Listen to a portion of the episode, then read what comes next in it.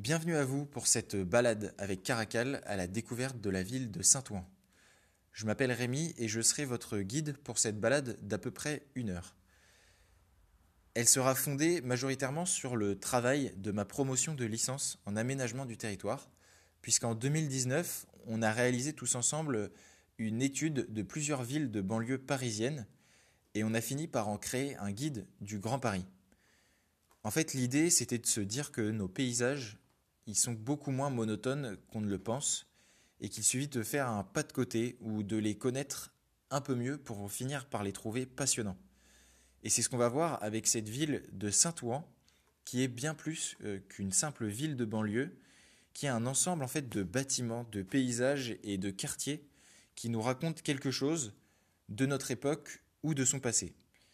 En fait, chaque bâtiment, il peut nous parler d'une réalité qu'on connaît mal ou qu'on a fini par oublier. Et finalement, l'idée, c'est de, de, se dire qu'on peut voyager dans notre quotidien et qu'on peut se laisser surprendre par l'histoire de ces paysages. Donc avant de rentrer dans ce voyage à Saint-Ouen, je vais vous en présenter un peu la destination. Saint-Ouen, c'est une ville de la taille d'un arrondissement parisien avec une densité un peu deux fois moins forte que celle de Paris. La densité, effectivement, c'est un chiffre important parce qu'il nous permet souvent d'anticiper le paysage d'une ville. De ce point de vue, Saint-Ouen, c'est une ville dans la moyenne euh, de ses voisines de première couronne parisienne. Mais ce qui la distingue vraiment de ses voisines, c'est que c'est une ville qui est enclavée. C'est presque une île au nord de Paris. Tout d'abord, on a la Seine qui au nord, euh, ceinture euh, Saint-Ouen, mais on a aussi à l'est euh, un faisceau infranchissable presque de lignes de chemin de fer qui la coupe de la plaine Saint-Denis. À l'ouest, on a aussi le quartier des Docks qui l'a longtemps coupé de Clichy, mais qui, comme on va le voir, est un quartier en pleine mutation. Et enfin, au sud, on a le boulevard périphérique qui a pris le relais après la Seconde Guerre mondiale des fortifications de Paris et qui la coupe de la capitale. Donc si on prend ces frontières euh, sur un plan chronologique, on s'aperçoit que la plupart sont apparues au XIXe siècle avec la seconde révolution industrielle. Donc si Saint-Ouen c'est bien une île, c'est d'abord une île industrielle parce que ces frontières, elles ont fini par former en fait la ville de Saint-Ouen telle qu'on la connaît aujourd'hui. Finalement, avant ça, Saint-Ouen, c'était simplement un village de campagne. Pour l'histoire euh, et pour la, toponymie, l'origine du nom, il vient de euh, Saint-Ouen, donc qui était le ministre du roi Dagobert, qui, a, qui est venu mourir dans la villa royale, donc à la fin du 7e siècle. Ce qui a fait de Saint-Ouen euh, jusqu'au 19e siècle une simple, une simple village, un simple village de campagne euh, mais aussi un lieu de pèlerinage, puisque Saint-Ouen a été l'objet de, de cultes. Et c'est pour ça qu'en 1861, la population de Saint-Ouen, elle est toujours de 3300 habitants. Pourtant, en 1896, donc 30 ans après, un peu plus, on est à une population de 30 700 habitants. Ce qu'il s'est passé, c'est bien euh, l'avènement de toutes ces frontières qui ont coupé Saint-Ouen et aussi l'installation de nombreuses entreprises pionnières dans l'industrie et dans cette seconde révolution industrielle. Donc rendez-vous à la sortie du métro Garibaldi, donc dos à l'église, pour rencontrer un des vestiges les plus parlants de cette période qui va nous permettre d'entrer en matière euh, pour cette ville de Saint-Ouen. On commence cette balade donc comme je le disais dos à l'église Notre-Dame du Rosaire pour avoir tout de suite la confirmation, en un clin d'œil, d'entrer dans une ville au passé industriel fort. En face de nous s'étend l'usine PSA de Saint-Ouen, qui est sûrement l'usine la plus emblématique de cette ville. Elle est d'abord incontournable en fait par son emplacement euh, dans, au cœur de ce quartier Garibaldi, à côté de cette station de métro entourée de commerces, de cafés, on peut dire que cette usine, elle s'est installée dans le paysage quotidien des usagers de Saint-Ouen et qu'elle s'est inscrite dans euh, l'inconscient collectif odonien.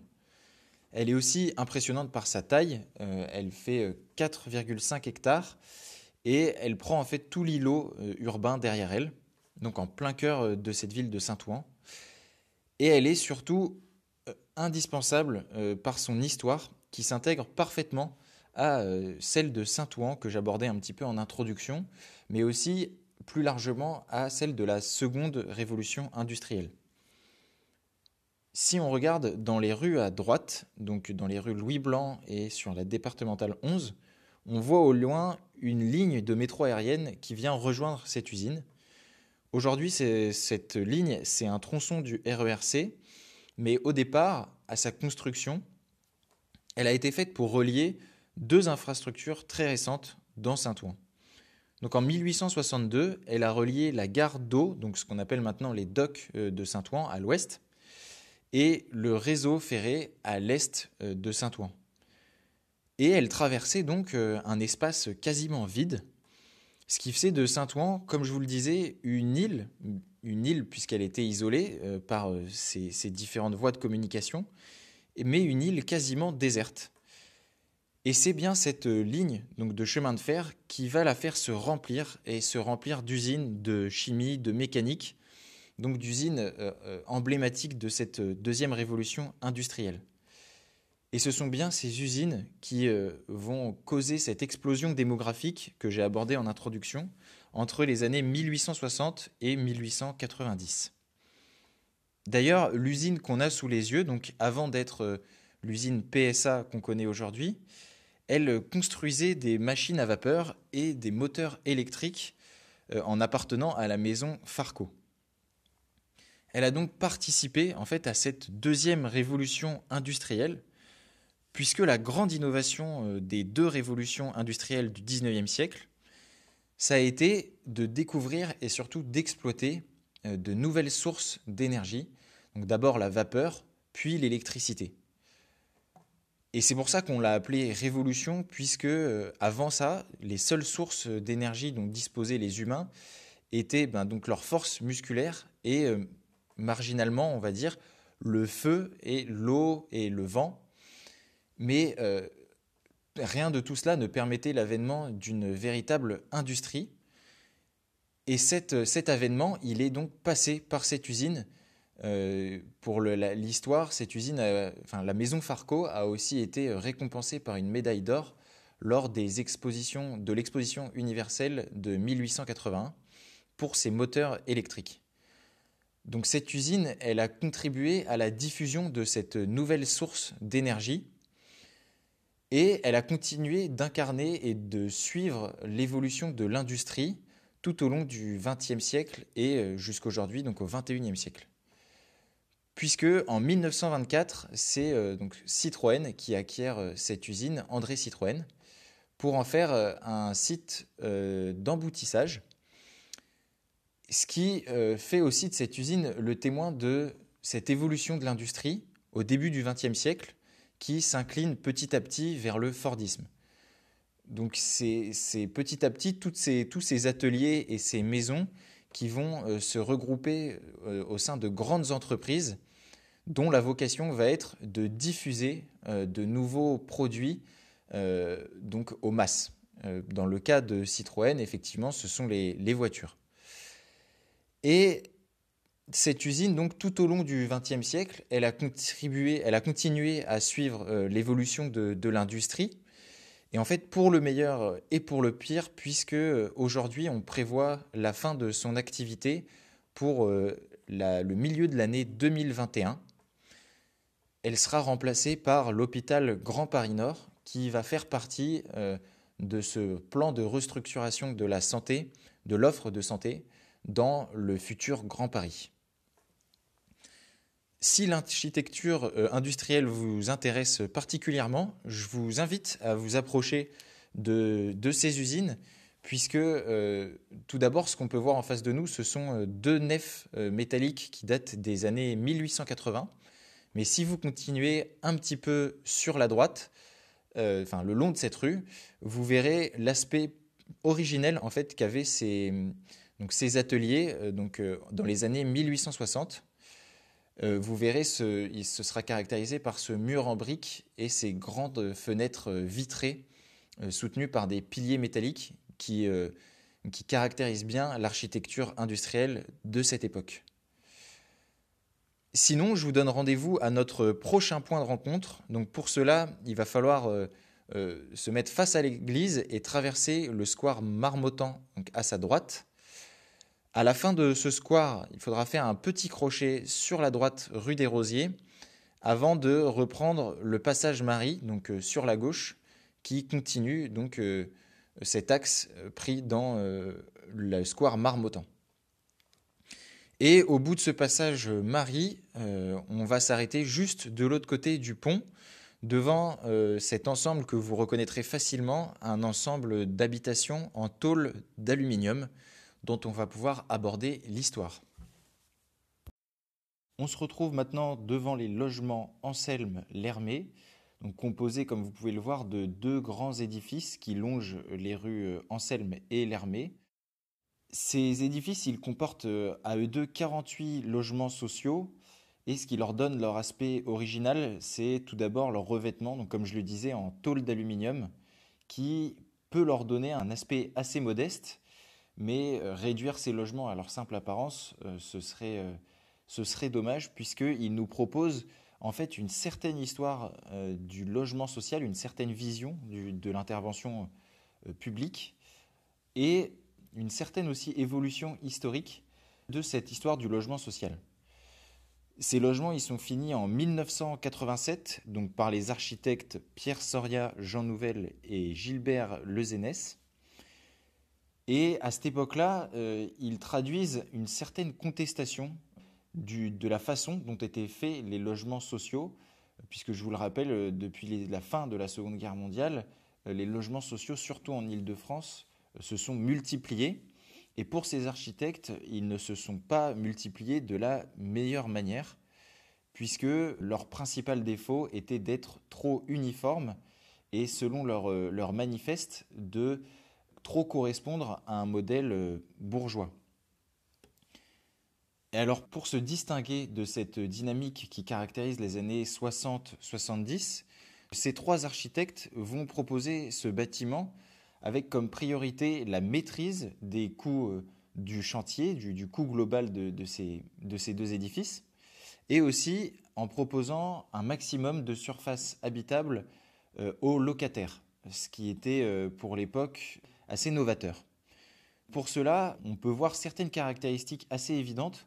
Tout d'abord, ils vont miser sur l'annulation le moins possible d'espaces communs en tout cas de hall d'escalier et d'ascenseur, pour que le locataire justement bénéficie euh, du plus de surface habitable, puisque ces logements vont aller du coup de 75 mètres carrés à 175 euh, mètres carrés, ce qui est euh, relativement confortable par rapport à un logement social classique.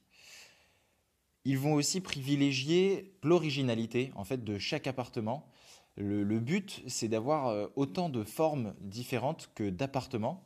Ce qui se traduit ici sur ces 48 euh, appartements par 42 euh, types différents, 42 formes différentes et même modulables puisque les cloisons de ces différentes habitations sont prévues pour être modifiées au gré des envies du locataire.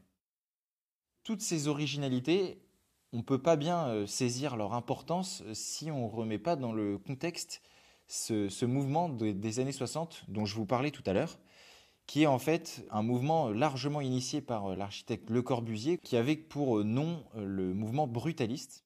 L'idée de ce mouvement, c'était à partir du modular et donc d'une analyse des besoins essentiels de chaque être humain, de créer un appartement type dans lequel une famille, un ménage pourrait s'épanouir ce qui a donné naissance à la notion d'unité d'habitation qui a été vraiment centrale dans les plans de reconstruction des années 60-70, mais euh, dont les limites se sont fait sentir fin des années 70, début des années 80. Ces limites concernaient d'abord la qualité de vie en fait de chacun des locataires. C'est pour ça que au début de ces années 70, on a la création du plan construction qui est un programme du ministère de l'Habitation un programme qui a pour ambition, par son slogan Rendre possible, de favoriser l'originalité dans l'intervention publique et dans le logement social. Donc ces deux logements, ils font partie de ce plan construction qu'on appelle aujourd'hui le, PUCA. Ils se sont inscrits donc dans ce, dans ce mouvement en répondant à un appel d'offres sur la maîtrise des coûts d'un chantier. Mais le PUCA, il intervient aussi sur d'autres problématiques comme la consommation ou l'étalement urbain ou encore la maîtrise du budget. Ce programme, lancé en 1971, il a eu un grand succès et il a inspiré en fait euh, de nouvelles réglementations euh, au vu des, certains succès de ces appels d'offres, comme la réglementation thermique qu'on connaît maintenant depuis 2012 ou le label haute qualité environnementale qui est donc euh, à l'œuvre depuis 2004. Donc on peut dire que ce bâtiment, il symbolise non seulement une, nouvelle architecture, mais aussi une nouvelle vision de l'intervention en fait étatique vers beaucoup plus de pragmatisme à partir des années 70 et des années 80.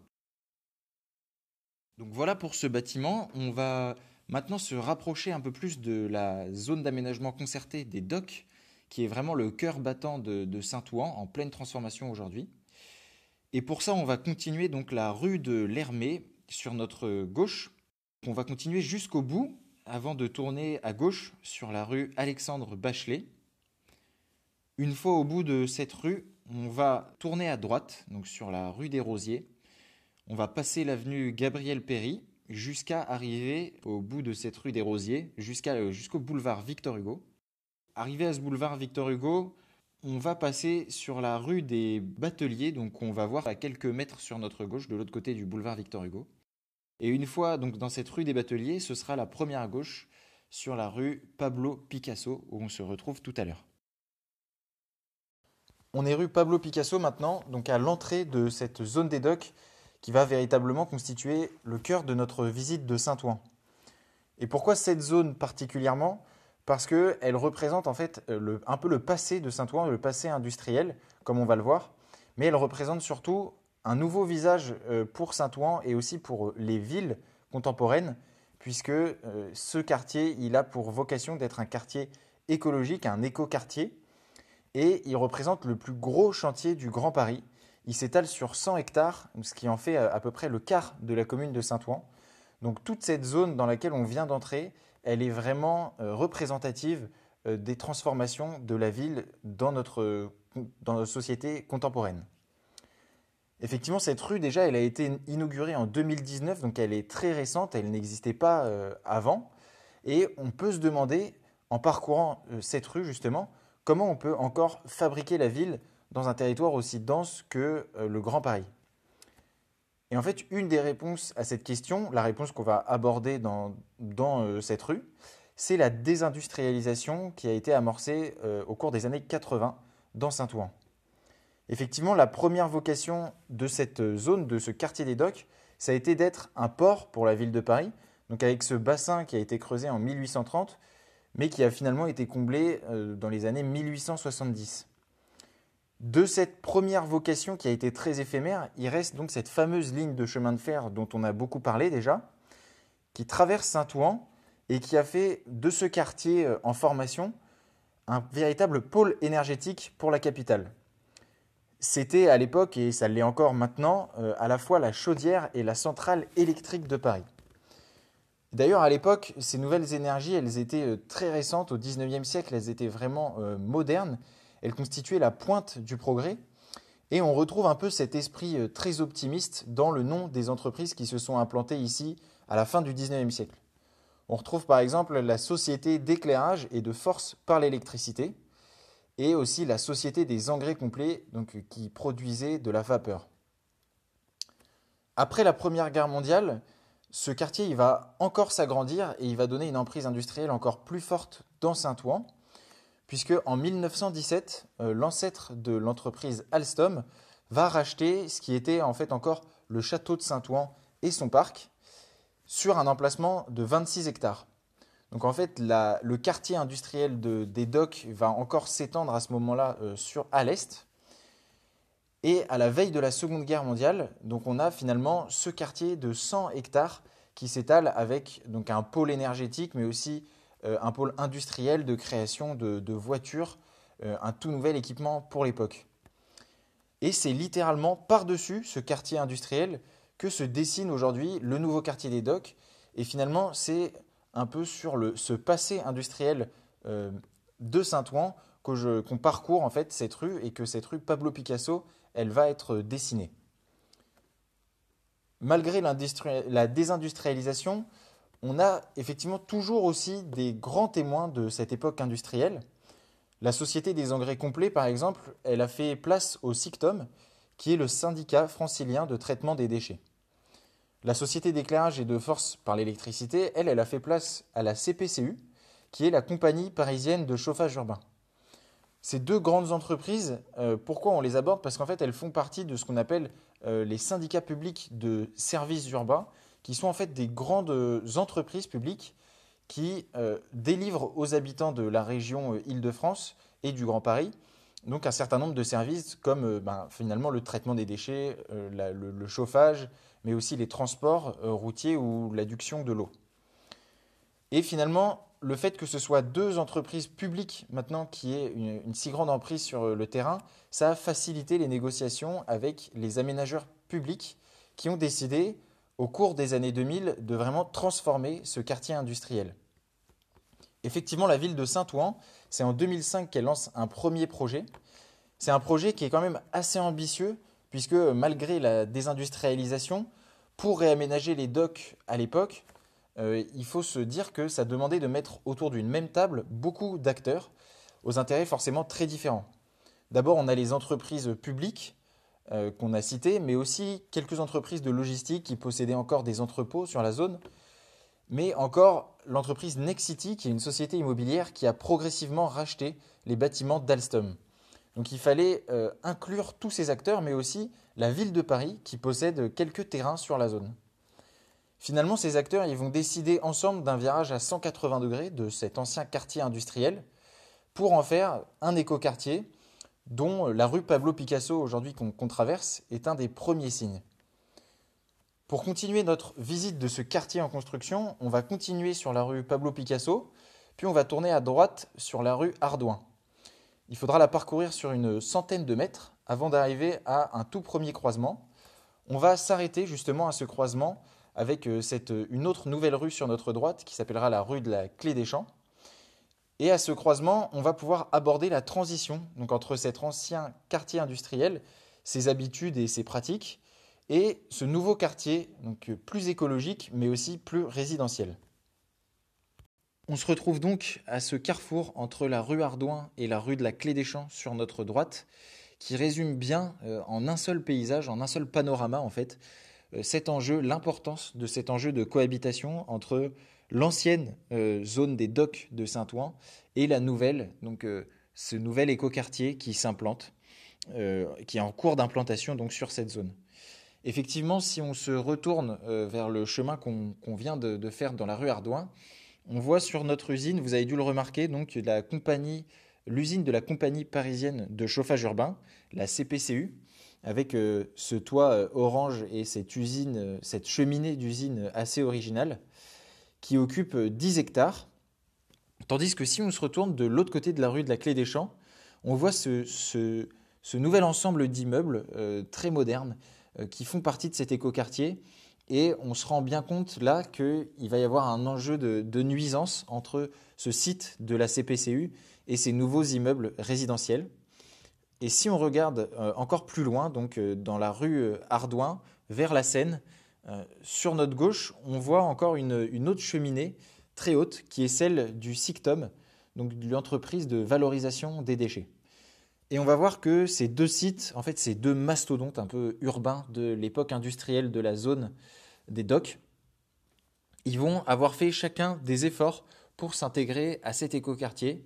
Donc des efforts de plus ou moins long terme et plus ou moins euh, de façade.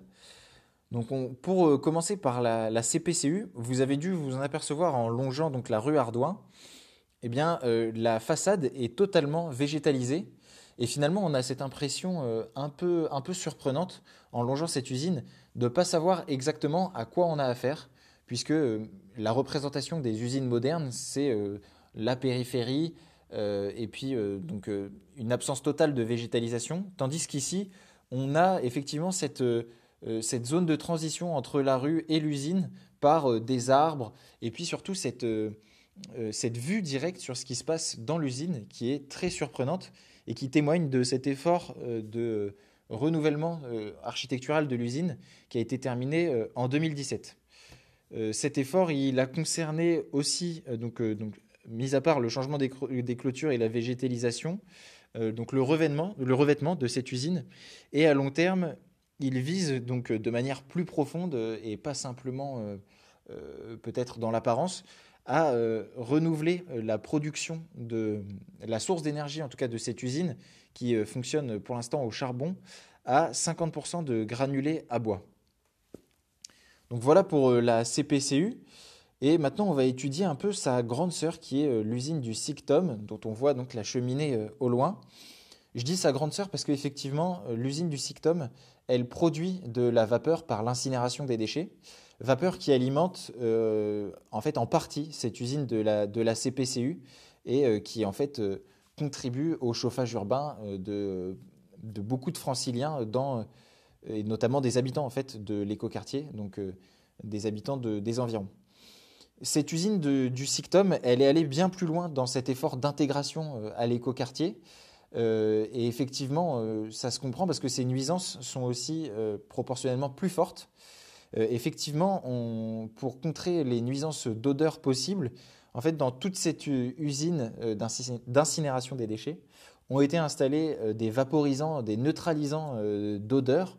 Donc finalement, une solution assez concrète à une nuisance qui aurait pu créer un, fort conflit.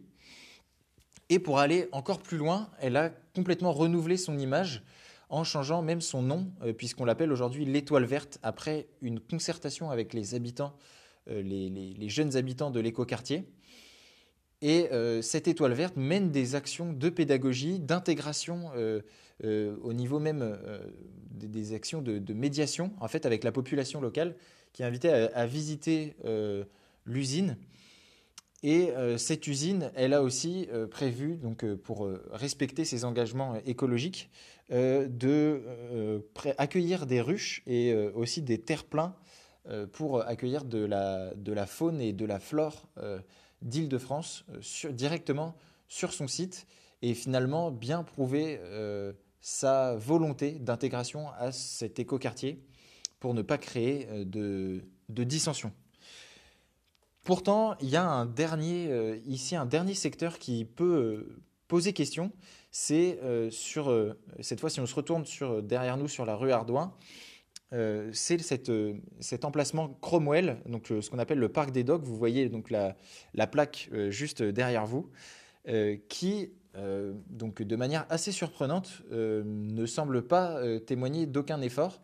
Et de manière aussi surprenante, l'État et l'aménageur, donc Sequano, a refusé d'exproprier euh, ce terrain en, 2000, en 2019, euh, ce qui crée un peu une, finalement une dissonance urbaine euh, avec les autres sites industriels qui, qui témoignent d'un effort d'intégration. Pour rentrer au cœur de ce parc, on va maintenant aborder son atout principal, qui est son, son parc finalement. au cœur de cet écoquartier, il y a ce, parc qui est hérité euh, du château de Saint-Ouen et dont on va euh, maintenant euh, étudier les, particularités. Je vous invite pour ça à continuer sur notre droite le long de la rue de la Clé des Champs et ça va être à une centaine de mètres sur notre gauche. On va s'arrêter sur l'esplanade qui fait la transition entre cette rue de la Clé des Champs et le parc de l'écoquartier des Docks.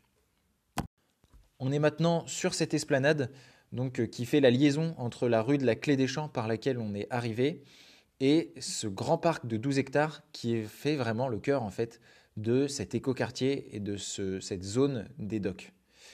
Et avant de se pencher sur ce qui fait l'exceptionnalité de ce parc, on va un peu interroger euh, ce graffiti que vous avez sûrement euh, déjà remarqué, ce monsieur chat qui est connu internationalement et qui nous fait face en souriant. Ce Monsieur Chat, c'est l'œuvre de Thomas Vuille, qui est son créateur donc euh, depuis les, années 2000, qui le dissémine un peu partout dans le monde. Et il faut savoir que Thomas Vuille, il est installé donc euh, à Saint-Ouen et il a été contacté donc en 2015 par l'association des riverains euh, des docks qui s'appelle Mon voisin des docks et qui a, ce qui est intéressant, presque court-circuité les pouvoirs publics en lui demandant d'afficher son œuvre sur ce mur. Donc une œuvre qui a été évidemment acceptée ensuite par les pouvoirs publics, mais qui a été dans un premier temps qualifiée donc d'affichage sauvage.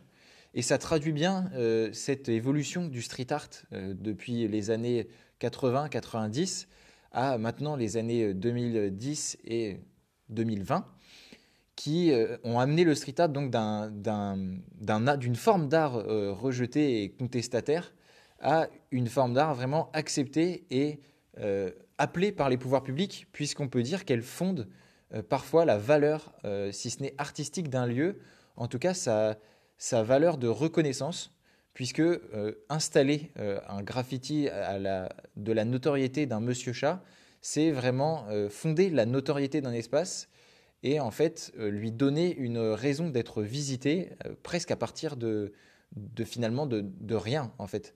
Et donc c'est ici intéressant de voir que c'est l'association euh, de riverains des docks qui a fondé la valeur de ce lieu en contactant directement son créateur. Donc voilà pour, pour ce graffiti, on va pouvoir maintenant aborder l'histoire plus globale de, cette, de ce parc, ce parc des docks, qui fait vraiment sa centralité, puisqu'il y a un, effort écologique très fort qui a, été fait euh, sur ce parc et qu'on va pouvoir euh, aborder en reprenant un peu ses origines. Donc ce parc, à l'origine, effectivement, c'est euh, le, domaine du château de Saint-Ouen qui se trouve de l'autre côté, de l'autre côté par rapport à nous. il fait donc 12 hectares et il fait partie de ce terrain de 26 hectares acheté, comme je le disais, en 1917 par la maison qui deviendra Alstom, qui, est, qui était à l'époque euh, Thomson Houston. Cette maison, comme euh, je vous le disais, elle va, elle va en fait décliner au cours des années 70-80 et une partie du parc est donc rachetée en 1958 par la mairie de Saint-Ouen. Mais c'est ensuite vraiment au niveau de cette désindustrialisation que Next City, un aménageur privé, va acquérir le reste de l'emprise d'Alstom donc dans Saint-Ouen et notamment ce grand parc donc de 12 hectares.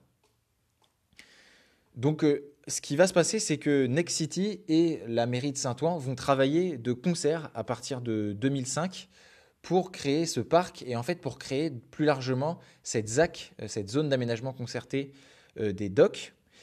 Et ce parc, il est finalement inauguré en 2013, donc à la suite du travail de l'agence TER Aménagement. Et quand je vous dis qu'il valorise euh, et qu'il centralise en fait l'écoquartier des docks, c'est que euh, finalement il, en symbolise euh, son exemplarité écologique. Il y a d'abord en fait plusieurs critères qui ne concernent pas directement, enfin qui sont plutôt invisibles, comme une gestion des eaux assez innovante. Fait, les eaux de pluie sont récoltées par des fossés qu'on appelle des nous dans chaque à peu près les rues environnantes en fait de ce parc et sont ensuite collectés donc, dans un bassin, euh, dans un bassin au nord de, ce parc, un bassin euh, d'intérêt euh, pour la biodiversité aussi, qui est protégé. Il y a aussi une centaine d'essences d'arbres dans ce parc et une zone refuge pour la biodiversité en migration. Mais ce qui est surtout intéressant, c'est de voir qu'il y a ce parc qui fait aussi, en tout cas, la centralité en fait de, cette zone des docks en étant un point de rencontre et un point de sociabilité assumé et surtout mis en valeur par les aménageurs, euh, donc Next City et la mairie de Saint-Ouen, Sequano, euh, qui est son aménageur public. Et pour ça, on retrouve dans ce parc donc la serre pédagogique qu'on a euh, en face de nous, mais aussi une aire de jeu, un skatepark, des ruches qui sont tenues par une association riveraine et un amphithéâtre. Donc on voit que euh, la dimension sociale de ce parc, elle est vraiment euh, mise en avant et elle est, euh, elle est en fait complémentaire à son rôle d'exemplarité écologique. Il y a pourtant un héritage sur ce parc qui a fait l'objet d'une forte dissension en fait au cours des années 2000, qui est les jardins ouvriers qui datent de l'époque d'Alstom, qui ont créé en fait un conflit mémoriel autour de ce parc puisque en 2005, il y a eu une association de défense des jardins ouvriers qui s'est créée, euh, donc euh, créée par les, ouvriers euh, qui, possédaient ces terrains. Et il a fallu en 2007 le rachat par la commune de, de ces terrains pour en faire devenir des jardins familiaux, donc en fait une sorte de, de compromis pour assurer la continuité sociale et historique avec l'époque d'Alstom. Donc on voit bien que cette évolution euh, de ce terrain, euh, donc d'une vocation industrielle à une vocation euh, maintenant vraiment écologique et résidentielle, elle s'est pas faite comme en fait pour les bâtiments de la CPCU et du SICTOM, elle s'est pas faite sans dissension, sans conflit et sans une médiation en fait urbaine. Donc si euh, l'histoire de ce parc euh, et du château vous intéresse, je vous invite donc à le traverser et à rejoindre de l'autre côté le château euh, donc construit de Saint-Ouen en fait construit par Louis XVIII qui est un bel exemple d'architecture de la restauration. Sinon, je vous invite à finir cette visite par un exemple très intéressant de réhabilitation des anciens bâtiments industriels de cette zone. Et pour cela, on va continuer la rue de la Clé des Champs avant de tourner sur la rue Paulin-Talabot. Donc euh, vraiment un parcours euh, assez, assez court. Euh, on va voir au bout de la rue Paulin-Talabot, vous allez arriver sur la halle gourmande, toute neuve, qu'on va pouvoir aborder. On se retrouve au croisement des rues Paulin-Talabot et Frida Kahlo pour terminer notre visite de Saint-Ouen par sa halle gourmande cette halle, c'est le bâtiment qui s'étend sur notre droite sur 225 mètres et devant nous sur 65 mètres. Ce sont des dimensions peu communes pour un espace aussi central, mais elles nous rappellent la dimension euh, originelle de la vocation originelle de ce bâtiment qui a accueilli de 1921 à 2008 euh, la chaîne de montage des trains fabriqués ici, sur cette zone des docks, par euh, Alstom. Donc ça, ça a été son rôle jusqu'en 2008, et donc ce qui a fait de ce lieu un des derniers d'Alstom à fermer ses portes. 2008, il a été racheté par euh, Next City, qui décide de conserver ce bâtiment dans son ensemble et de le réhabiliter pour en faire cette halle gourmande qu'on a sous les yeux aujourd'hui. Et finalement, ce pari pourrait paraître risqué, si euh, on n'analyse pas le fait que la halle gourmande, c'est vraiment un espace commercial qui est en plein développement en, ce moment en France. Et une des raisons de ce succès, c'est euh, de voir en lui la conjugaison de deux types commerciaux plus répandus, que sont le marché et le centre commercial. La halle gourmande, elle va finalement se placer à l'intersection entre, ces deux, entre ces deux types d'espaces commerciaux puisqu'elle va emprunter donc son aspect un peu euh, donc, euh, authentique au marché et sa permanence euh, et son, sa durabilité finalement au centre commercial, puisque le centre commercial il, connaît aussi une baisse de popularité, en tout cas dans les grands centres urbains français ces dernières décennies. Et le marché, il, pour le coup, il connaît vraiment une bonne santé. On en ouvre une centaine à peu près chaque année mais chaque marché est limité par euh, son, manque de permanence. Dans cette euh, déclinaison locale de Halle Gourmande euh, ici à Saint-Ouen, on va retrouver une école de design, un marché bio et des commerces de bouche. Donc il y a aussi cette dimension qu'on retrouve dans les halles gourmandes qui est une diversité de fonctions vraiment assumée et que l'adjectif gourmand finalement va venir englober. Cette diversité de fonctions, euh, elle rejoint un, terme en économie qu'on appelle le cluster et qui désigne effectivement euh, un espace qui est entièrement tourné vers euh, un seul secteur économique, mais qui prend en compte ces diverses facettes et ces diverses fonctions, donc de la formation à la consommation. Donc la halle gourmande de Saint-Ouen, elle correspond bien en cela à un cluster, un mini cluster économique et elle rejoint euh, l'ambition de la région Île-de-France de créer un véritable cluster économique dans l'alimentation, mais cette fois au niveau régional. Euh, d'ailleurs, euh, petite parenthèse, le terme de cluster économique, il n'est à pas confondre avec celui de cluster géographique, qui traduit plutôt un espace fermé sur lui-même et monospécifique en fait. Donc ici, on a affaire à un, petit cluster économique qui, comme je vous le disais, rejoint ce cluster francilien régional qui a été conçu donc, euh, en 2018 par euh, Île-de-France et son organisme euh, Île-de-France Terre de Saveur, ainsi que son comité régional de tourisme. qui créent ensemble un parcours de la gastronomie francilienne en rappelant, en s'appuyant sur ce chiffre. Le, le, secteur de l'alimentation, c'est bien le deuxième poste de dépense des touristes de passage donc, en région Île-de-France. Dans ce parcours de la gastronomie, on va retrouver 6 sites euh, emblématiques, ou en tout cas assez impressionnants en Ile-de-France, euh, qui vont euh, finalement drainer à eux le, tourisme, le tourisme et ben, les usagers, les consommateurs, les consommateurs franciliens. Donc, parmi ces, six sites assez ambitieux, on va retrouver des, donc des initiatives très audacieuses comme à Tremblay en France, la reconstruction du pavillon français de l'exposition universelle de Milan en 2015, qui va accueillir euh, en fait un pavillon de la gastronomie. Euh, donc euh, on voit bien qu'à travers ces six lieux, il y a vraiment une vocation